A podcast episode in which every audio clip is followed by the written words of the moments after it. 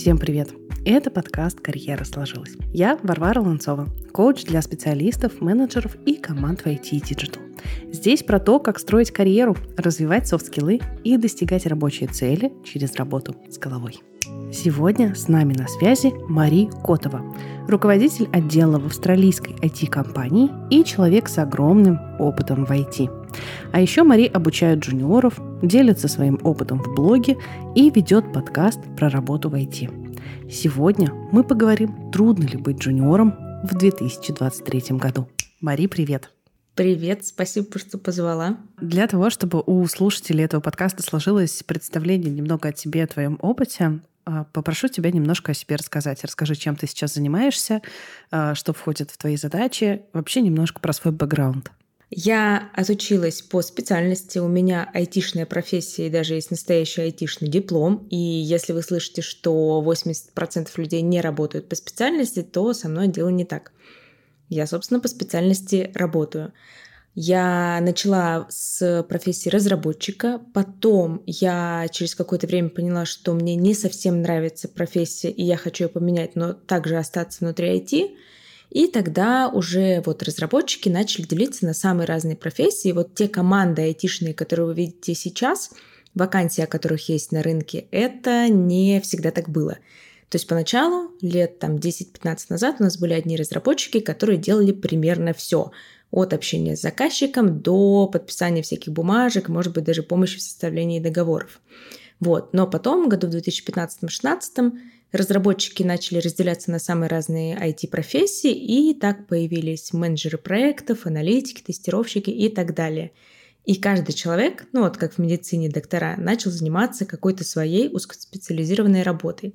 Примерно тогда же я увидела вакансию аналитика. Мне показалось, что это работа моей мечты, когда можно только придумать, но потом ничего не делать. Я откликнулась на вакансию, прошла собеседование, так я стала аналитиком. Так я постепенно росла, развивалась, выполняла заодно задачи. Сейчас современная профессия называется технический писатель, вот еще и его задачи выполняла, потому что их тогда у нас не было в компании.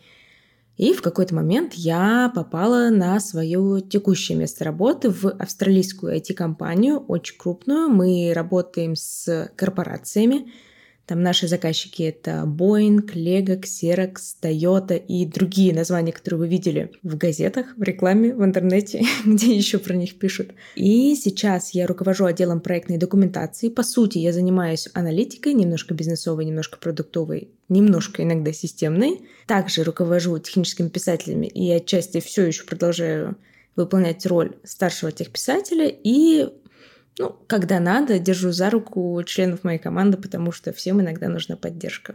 Окей, okay. расскажи еще про свою э, дополнительную нагрузку, если можно это так сказать, потому что ты активно ведешь блог, у тебя есть свой подкаст, у тебя есть какие-то обучающие продукты, которые ты делаешь. Расскажи тоже немножко об этом. Все ведут блог, почему бы и мне не начать вести свой? Так я создала свою страничку в социальных сетях, начала рассказывать про IT, про начало работы, и меня на это, можно так сказать, вдохновил мой сотрудник, потому что у меня в отдел нанимали людей, которые были не суперпрофессиональны, то есть они там были начинающие специалисты, либо middle специалисты, и их все равно нужно было учить нужно было, по сути, очень много раз рассказать одно и то же разным людям. Я подумала, мне кажется, это сильно хорошо вписывается в концепцию обучения и групповых обучений. Я завела свой блог, начала рассказывать. Получается, я транслировала вот эту одну и ту же, но суперполезную информацию на очень много людей. Так я собственно, начала развиваться параллельно не только вот вглубь в свою экспертизу, но еще и а, выполнять активную социальную функцию, такую просвещенческую, образовательную, и в какой-то момент завела свой подкаст. Он называется «Мама, я в IT». В нем тоже я рассказываю про то, как стартануть в IT и как, самое главное, не протоптаться по всем тем граблям, которые лично я на своем опыте собрала, я не знаю, раза по два, наверное, каждую, потому что когда я начинала, еще не было такого количества информации в интернете, и все, что мы могли получить и узнать, мы получали и узнавали путем проб, ошибок и постоянной какой-то боли. Благо сейчас это не так. Именно поэтому я думаю, что тему сегодняшнюю нашу мы можем обозначить как, э, наверное, рост в IT и как туда попасть. Но понятно, что про войти войти уже все говорили очень много раз. А здесь интересна твоя экспертиза и как человека, у которого технический бэкграунд, и как человека, который сам строит активно свою карьеру в IT. И интересно твое мнение как ментора, как человека, который сейчас уже обучает и помогает другим людям менять профессию или развиваться в IT. Скажи, пожалуйста, не поздно ли сейчас, в 2023 году, осваивать IT-профессию? Это как, допустим, с врачами. О боже, сейчас уже столько врачей, а не поздно ли становиться врачом? Или, о боже, сейчас столько женщин уже рожали, а не поздно ли мне рожать?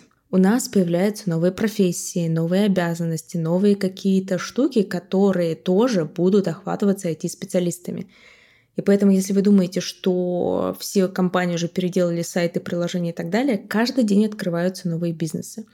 Каждый день какие-то айтишники решают стартовать свои компании. Каждый день люди тоже меняют профессии из IT на какие-то другие. Например, становятся предпринимателями и немножко смещают фокус. Каждый день подъезжают какие-то новые крутые технологии, и все это должно сопровождаться новыми айтишниками. Поэтому я думаю, что, как это называют, вот этот мыльный IT-пузырь, но он еще лет 10-20 вряд ли вообще лопнет, потому что все, что мы сейчас видим, все наши развлечения, весь наш досуг, вся наша работа, какие-то хобби и прочее, прочее в той или иной степени сопровождаются электронными устройствами. Любое электронное устройство — как минимум нуждается в какой-то программной оболочке, иначе это просто железка, которая лежит и не работает. Слушай, а ты сказала про пузырь. Как раз хотела с тобой эту тему тоже обсудить.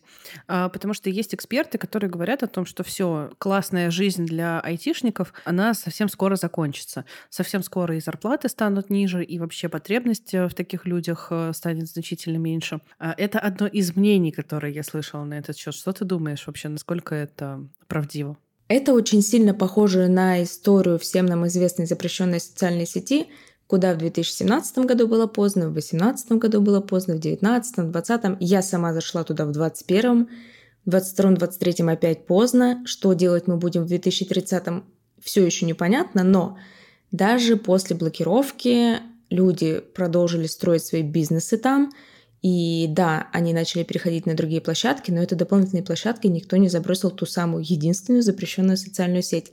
Это я к чему?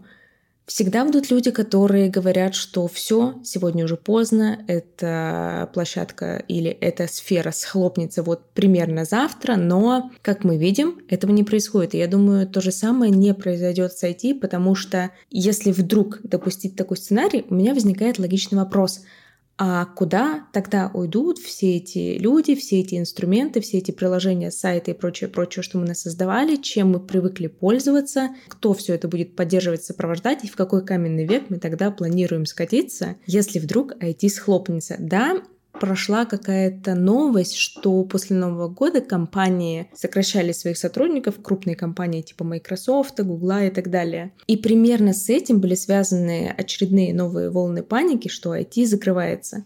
Но компании просто оптимизируют свои расходы. Компании посчитали, какие специалисты, возможно, им больше не актуальны. А возможно, компании как-то структурировали свою организацию, и они вынуждены были уволить сотрудников в одних офисах и нанять, например, сотрудников в других офисах, потому что так финансовая модель сходится получше. И истинных причин не знает никто, но вот догадок и рассуждений можно строить сколько угодно. Пока всем своим видом намекает на то, что IT одна из самых стабильных, прибыльных и интересных сфер. Если вы все еще думаете и вам нужен знак, то вот это он. Ребята, ну, если вы хотите поменять профессию, IT вам интересно, то просто попробуйте. Если уж мы не ставим крест на том, что сменить профессию в 2023 году э, нереалистично, тогда давай поговорим о том, как это делать. А, на твой взгляд, как тебе кажется, что должен делать человек, чтобы успешно освоить новую профессию или успешно освоить новые знания? Я объясню, в чем истоки моего вопроса. Я очень много работаю с джуниорами и свитчерами, очень много работаю с онлайн-школами, которые их обучают. И я не уверена, что онлайн-школы готовы показать честную статистику, но кажется, что из 100 человек, которые приходят на поток, ну вот как в твоем примере, да, что 100% людей, которые закончили э, техническую специальность, из них только 20 в лучшем случае э, идут работать по профессии. Поэтому мой вопрос звучит так. Что должен делать человек, чтобы войти в эти 20% тех, кто успешно осваивает новую профессию? Самое главное, что нужно делать, это просто делать. Есть очень, ну, как бы банально это ни звучало, но дисциплина и ежедневное повторение только они решают. Есть на самом деле очень такая нехорошая ситуация, нехорошие мифы вокруг этой сферы. Это тот факт, что в эту сферу можно взять, запрыгнуть с разбега, ногой дверь выбить, и такой, вот сегодня я решаю, что я буду работать в IT, а завтра уже работаю. Потому что я, в принципе, готов получать все ваши большие деньги, несите мне миллион в чемоданчике в этом кожаном. Но правда в том, что большие деньги — это либо большие риски, как в случае с опасными профессиями, либо большой упорный труд и какая-то ответственность. Вот в нашем случае, в случае IT-сферы, это большой упорный труд и ответственность. Это не значит, что вы каждый день будете работать с утра до ночи. Это значит, что чтобы вам начать работать эффективно, продуктивно и легко, как вот это сейчас модно, большие деньги в легкости. Нет, они действительно бывают в легкости, и они в IT тоже будут в легкости. Просто не на следующий день после того, как вы начнете туда врываться. Путь от самого нуля до сеньора занимает как минимум несколько лет. Если вы будете делать это упорно и вы будете очень много времени проводить с тем, чтобы осваивать новую профессию, новые навыки, то этот путь займет, допустим, не 3-5 лет, а 2-3 года.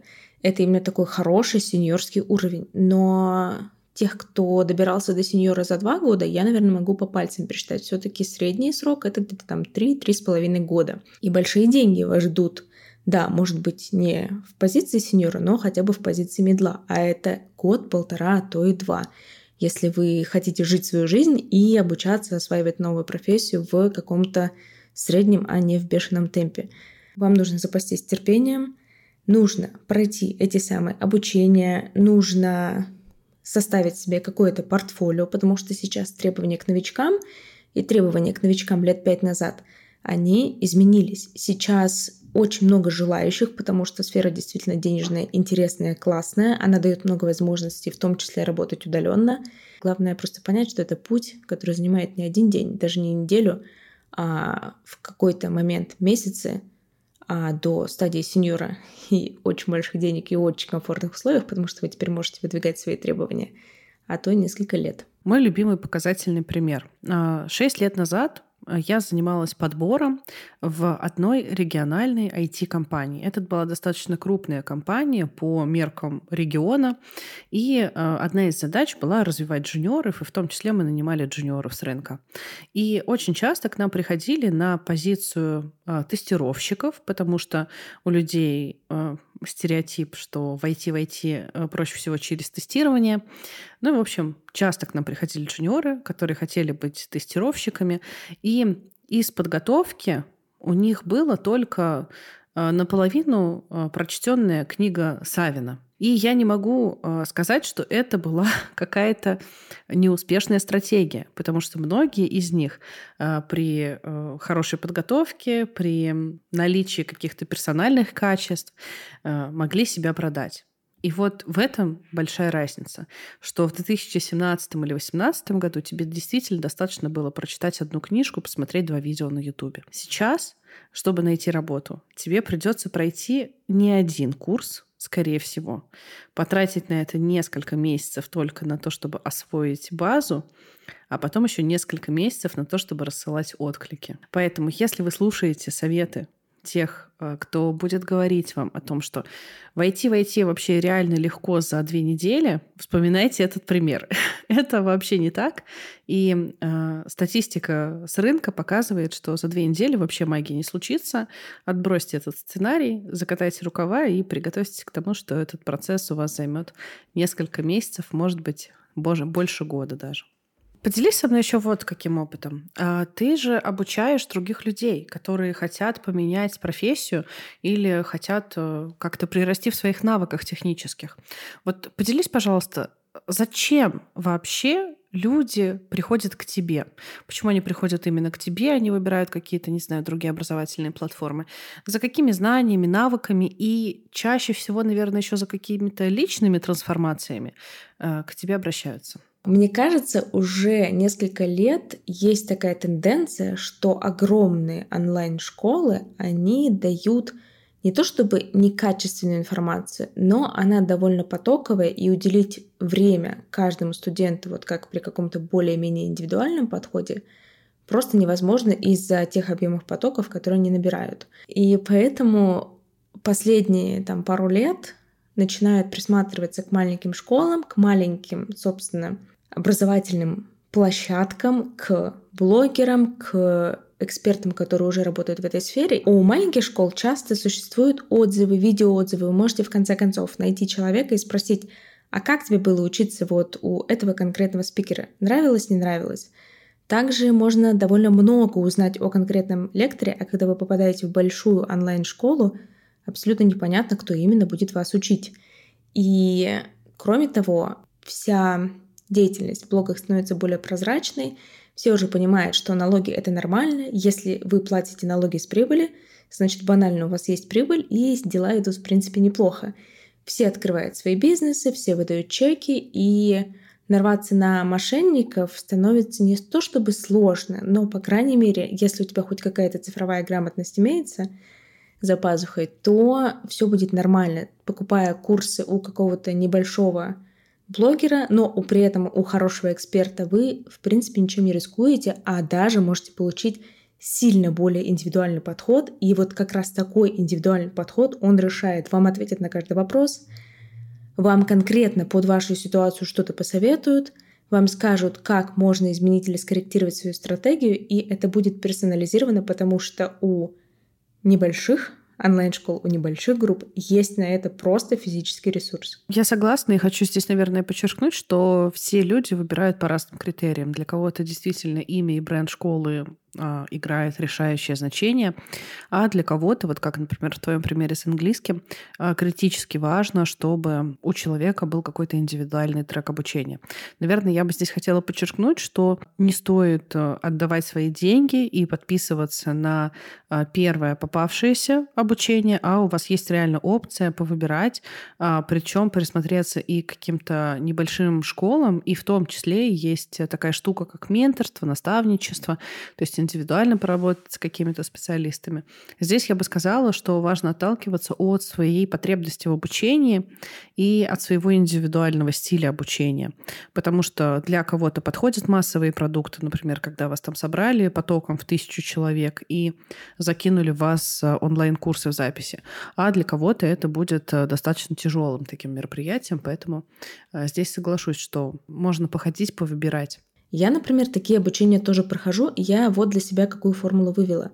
Если я хоть немножко понимаю в той сфере, в которой собираюсь пойти учиться, например, я хочу прокачать какой-то конкретный навык в общей массе уже понятных мне вещей, просто вот один вопрос западает, и его я хочу усилить, тогда массовые продукты — это вполне окей. Этого будет достаточно просто потому, что у вас уже есть какая-то опорная информация, и можно на нее положиться и уже как-то из этого делать свои выводы, и брать и оценивать информацию на то, насколько она полезна, насколько она вообще адекватна. Но если у вас опыта примерно ноль, и вы еще не понимаете, как оценивать и отсеивать, то вот такие большие потоки, они вряд ли вам сильно помогут сформировать полную картинку в голове. Ко мне неоднократно уже приходили студенты с больших школ и говорили, о, классно, после твоего курса у меня наконец улеглось все то, что мне растрясли вот в большой онлайн-школе. Я думаю, ну, ребят, здорово работаем. Слушай, да, здесь я, наверное, и соглашусь с тобой, и немножко не соглашусь, потому что, допустим, в кейсе, когда у тебя уже есть, ну, не знаю, 50% информации, там, даже если 30% информации по какому-то вопросу, то, может быть, э, даже эффективнее было бы не идти на какой-то курс, где половину информации ты будешь смотреть сквозь пальцы, потому что это дополнительно способно тебя демотивировать, а пойти, например, в час частное наставничество к какому-нибудь репетитору, ментору, наставнику с условно словами «Слушай, я вот это и вот это уже знаю, расскажи мне, как делать остальное». То есть как бы здесь тоже могут быть варианты. Ну да, просто там у нас больше форматов, чтобы выбирать, а когда ты знаешь ничего, там скорее форматов не так много и более правильным, что ли, с точки зрения эффективности будет вот формат в мини-группе. Мой совет выбирайте несколько источников сразу. Если вы читаете книжку, смотрите еще параллельно какого-нибудь блогера. Если вы идете на курсы, подпишитесь на каких-нибудь тоже людей в индустрии и слушайте, что говорят они. Если вы читаете какой-нибудь канал в Телеграме какого-нибудь эксперта, читайте еще параллельно кого-нибудь, там, парочку других экспертов. То есть вам важно составить такую стерео, 3D-картинку, чтобы ваш вот взгляд был максимально таким разносторонним, на 360 градусов, чтобы потом вы придете на собеседование и чтобы вы не спорили по поводу какого-то термина, потому что а, вы запомнили одно определение, а человек, который вас собеседует, другое. Вот вам лучше, мне кажется, составить такой взгляд на 360. Это точно. А еще момент про книжки, я бы сказала, старайтесь читать актуальные книжки, потому что сфера IT быстро меняется. Да, есть, так скажем, Библии внутри разных профессий, то есть это те книги, которые обязательно надо прочитать, и без разницы, что их выпустили лет 20 или 30 назад, их надо прочитать. Но есть также книжки, в которых нужно обращаться за актуальностью информации. Если книга по технологиям или по каким-то способам решать задачу написана 20 лет назад, да, ее можно почитать, потому что это будет полезно, но еще и сверху докиньте какую-нибудь более новую книгу. Здорово. Тогда Давай перейдем к следующей части. Я хотела поговорить с тобой по поводу того, с какими сложностями сталкиваются джуниоры в своем пути. И причем это сложности не обязательно могут быть э, только связаны с рынком. Ну, например, там на рынке мало вакансий, да, это сложность. Или HR долго отвечают на твое резюме, да, это сложность. А какие еще дополнительные могут возникать у них сложности или там психологические барьеры из-за того, что ты наблюдала? Первые сложности, мне кажется, начинаются с принятия решения, а в какую профессию навострить тапки. И тут можно попробовать попримерять на себя разные профессии, конечно, попроходить курсы, но это, скорее всего, займет несколько лет, потому что курсы сейчас объемные, и освоение новой профессии займет от нескольких месяцев. Соответственно, такой путь долгий, но в принципе, довольно эффективны. Правда, пока вы пройдете последний курс, вы, возможно, забудете о том, что говорилось в первом. Но, наверное, самый эффективный способ – это обратиться к человеку, который шарит в IT. Это может быть любой человек, например, ваш какой-то друг знакомый, который уже работает, или какой-то эксперт, у которого вы можете взять консультацию и просто поговорить. При этом не обязательно этот человек должен совпадать с той профессией по специализации, к которой вы присматриваетесь. Дело в том, что нормальный, хороший айтишник, он на базовом уровне довольно хорошо понимает, чем занимаются все специалисты в команде, и с учетом ваших каких-то скиллов и вводных, он может вам подсказать, к какой профессии у вас, скорее всего, будет ближе, и какая профессия с учетом ваших конкретных данных подойдет лучше, либо там освоится быстрее. Дальше, когда вы профессию выбрали, выбрали обучение и, собственно, начали учиться, возникают сложности, связанные с этим самым процессом обучения, потому что любая новая информация вызывает сопротивление, и это абсолютно нормально. Или любая новая информация не укладывается у вас в голове моментально, и это тоже нормально. Просто мы почему-то об этом забываем. Тут фишка в том, что работает та же насмотренность, также нужно набить руку, и нужно просто попрактиковаться. И, как я сказала вот какое-то время назад, единственное, что нужно делать, это просто продолжать делать. Все сталкивались с ситуацией, что вышли на первую работу на свою после любой полученной профессии или даже не по профессии. Всегда было сложно. Это сейчас мы думаем, ну я же в своей профессии шарю, я свою работу выполняю нормально, уверенно, а вот тут мне сложно. Ерунда какая-то, так быть не должно. Попробуйте вспомнить, как вы чувствовали себя в первый рабочий день, когда вы, допустим, вышли работать бухгалтером, экономистом, юристом, кем угодно – Наверное, глаза по 5 копеек были у каждого, и они были такого размера далеко не один день, а то и неделю или несколько месяцев. Вот тут ситуация такая же. Нужно просто этот момент прожить, пережить и наработать какое-то количество часов опыта, даже учебного, чтобы начать что-то делать более-менее сносно. То есть, подводя небольшой итог, а, сложности, с которыми а, столкнется джуниор до и в процессе перехода в новую сферу. Первое — это выбрать профессию. И самое главное здесь а, и к себе прислушаться, и найти человека, с которым ты можешь это обсудить, задать ему вопросы. Второе — это освоение новой профессии и знакомство с большим количеством новой, незнакомой для тебя сферы, нового, незнакомого для тебя материала. Не стоит здесь бояться, э, это нормально, мы все когда-то делали первые шаги. Что дальше? С какими еще сложностями может столкнуться сейчас человек? Дальше на пути вот этого несколько месячного освоения новой профессии нужно просто не сдаться, не свернуть не туда. Это значит, вам нужно просто довериться учебному процессу, довериться экспертности того наставника, которого вы выбрали, поверить, что учебный процесс — это не когда «да я все и так лучше вас всех знаю», а это когда вы перенимаете чужой опыт, чужую информацию, в конце концов вы за нее заплатили, попробуйте встать в позицию ученика. Ну и когда вы уже освоили эту профессию, нужно составить свое резюме и портфолио, составить его в соответствии с современными рекомендациями и рекомендациями по контенту и по стилю. Я слушала, у тебя есть выпуск подкаста на эту тему. Нужно составить, подбить портфолио, которое у вас точно появится после обучения, и вы можете посоветоваться с вашим наставником, что туда включить, а что не включать, потому что это тоже отдельный вид искусства. И после этого нужно запастись терпением и начать искать работу.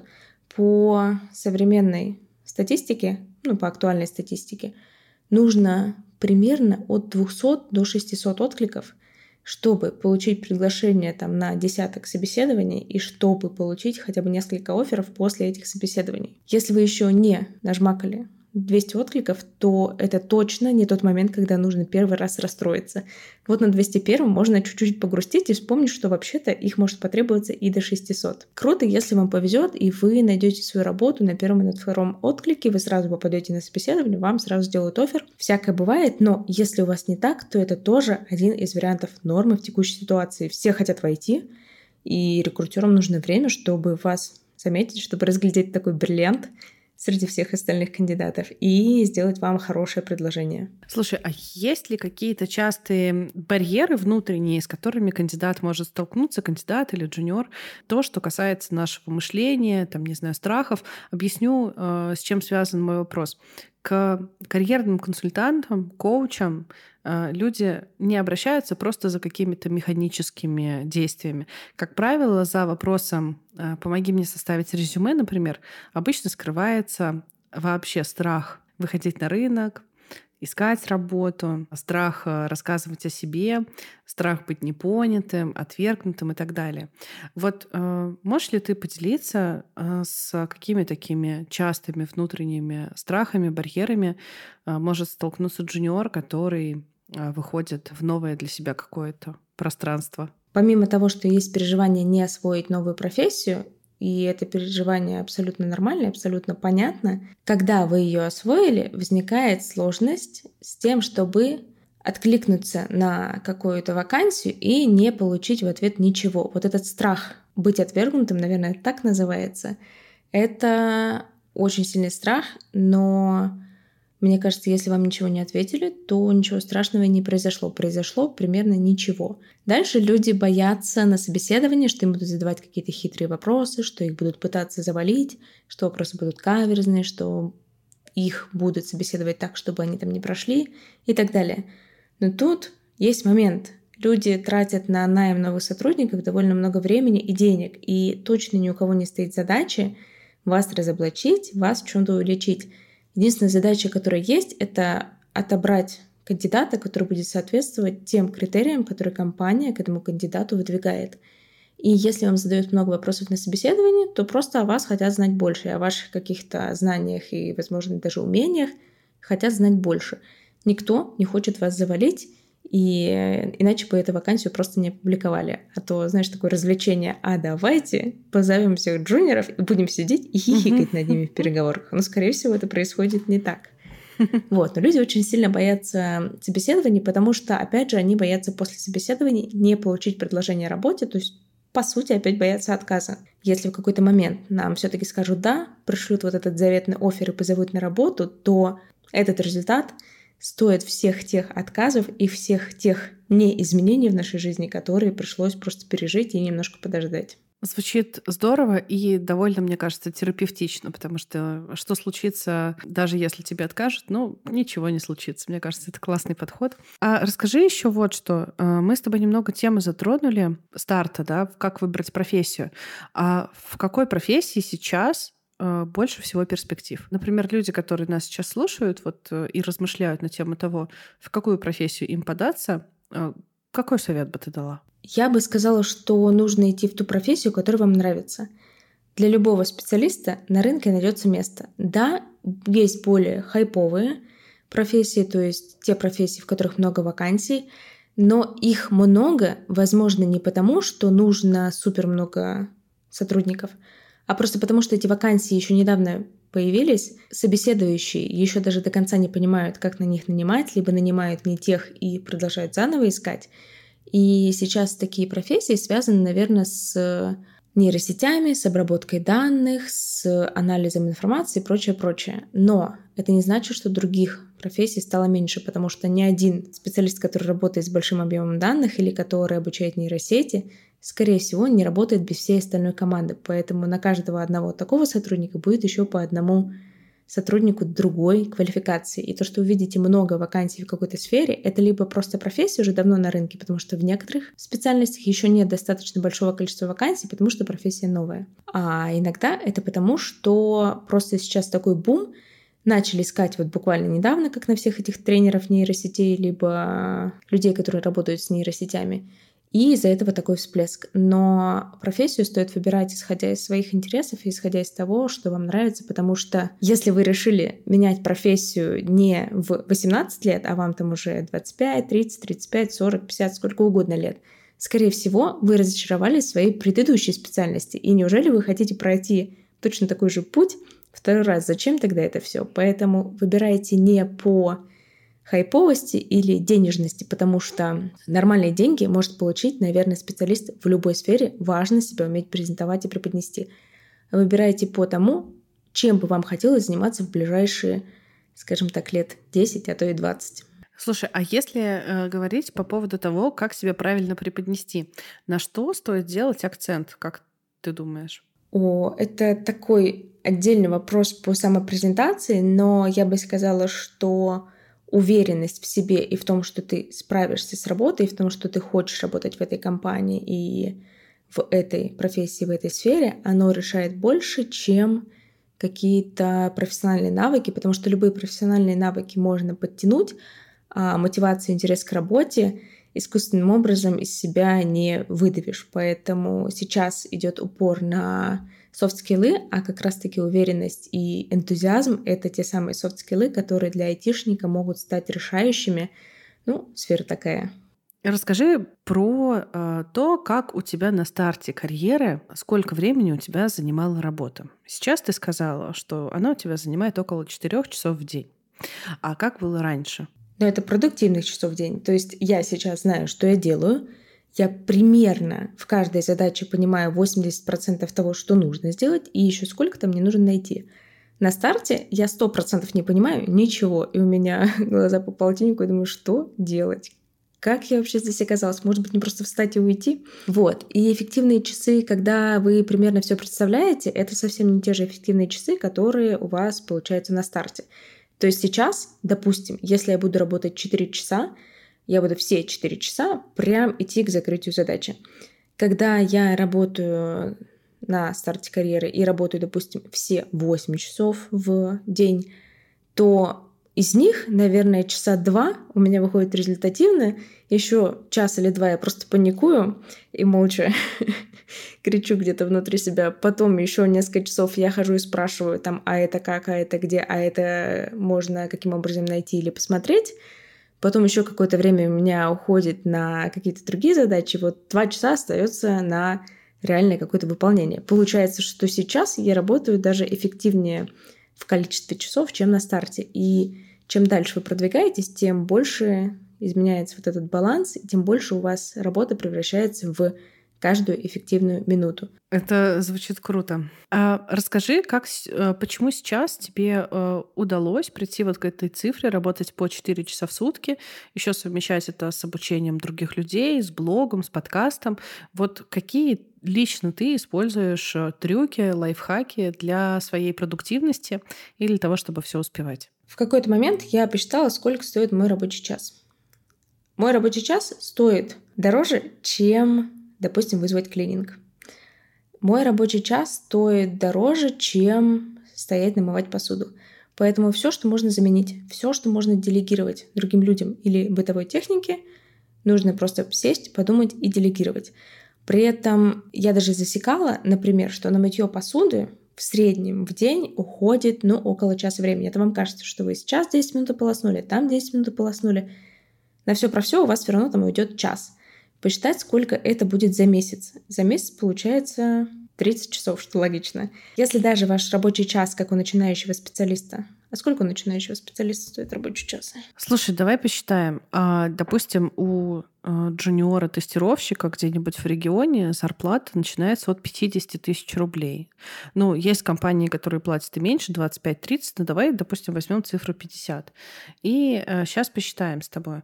Мы возьмем 50 тысяч рублей, в месяц у нас примерно 168 рабочих часов, ну или 162, 160. 160, давай посчитаем. А, получается 312 рублей и 50 копеек. Ну вот, вы намыли посуды в месяц, получается, на 9 тысяч рублей. Если вы не будете мыть посуду 3 месяца, вы вполне купите себе посудомоечную машину и потом выйдете в плюс. Это такая не очень очевидная, но довольно простая математика. Все, что можно делегировать людям или бытовой технике для освобождения своего времени, которое вы можете инвестировать как раз в свое развитие, вы должны делегировать. То есть такой своей не очень продуманной математикой вы, по сути, не дозарабатываете. И если сесть, выписать и подумать, чем вам не хотелось бы заниматься и что вы бы хотели отдать, то можно сильно облегчить себе жизнь и выкроить достаточно много времени. А как ты к этому пришла? Э, тебе помог чисто финансовый вопрос или еще какие-то были предпосылки? Например, я не люблю убираться. Я не мыла полы, наверное, уже лет пять или шесть. И я просто не хочу это делать. И иногда ты думаешь, что мне нужно сделать, чтобы вот чем-то другим не заниматься. И, как правило, когда мы не хотим, решение находится гораздо быстрее, чем в обратную сторону. Мне кажется, это должно здорово мотивировать, избавляться от того, чем тебе не хочется заниматься. И э, секрет всего лишь прост. Всего лишь нужно заниматься своей работой, эффективно тратить свое рабочее время, научиться монетизировать свое время, и тогда тебе точно не нужно будет мыть полы или заниматься какой-нибудь другой э, ерундой по хозяйству. Аминь. На самом деле, на этом у меня вопросы к тебе закончились. Скажи, пожалуйста, есть ли еще что-то, что бы тебе хотелось либо обсудить, либо проговорить, либо какой-то, может быть, оставить посыл тем, кто э, будет слушать этот подкаст? Я думаю, про обсудить, поговорить у меня есть еще полные карманы и полные щеки тем, поэтому если Дорогие друзья из интернета, вам было интересно слушать, напишите нам комментарий, и я приду и расскажу еще какую-нибудь тему, а может быть даже и не раз. А мой совет будущим айтишникам такой. Если вы хотите поменять сферу или поменять профессию внутри IT, потому что какая-то специальность вам кажется более интересной именно для вас, то единственное правильное решение, которое вы можете принять сегодня, это взять и сделать. Потому что вы никогда не узнаете, получится у вас или не получится до тех пор, пока не попробуете. Не существует какого-то телепатического взгляда в будущее, либо машины времени, чтобы заглянуть такой, ага, с тестированием не срослось, но кажется, у нас неплохо зайдет аналитика. Давай сегодня отменим нашу запись на курс по тестированию и найдем себе курс по аналитике. Такое пока невозможно. Поэтому, если что-то нравится, если что-то интересно, единственное правильное действие, которое вы можете сделать, это попробовать и попробовать сегодня. Не откладывайте на завтра то, что можно сделать сегодня. Как здорово, что с годами к нам прирастает эта мудрость пословица поговорок. Здорово. Спасибо тебе большое за то, что ты поделилась своим взглядом, опытом и за такой эмоциональный посыл и такой, мне кажется, классный заряд мотивации э, входить в новую сферу, не бояться и делать. Или бояться и делать. Спасибо, что ты пришла в гости. Э, будем тебя ждать еще. Ура! Это был подкаст «Карьера сложилась».